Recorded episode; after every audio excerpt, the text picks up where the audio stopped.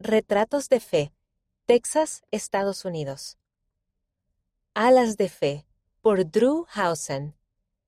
Todo lo que mi pequeño de tres años deseaba para Navidad era que una mariposa color marrón se le posara en la mano.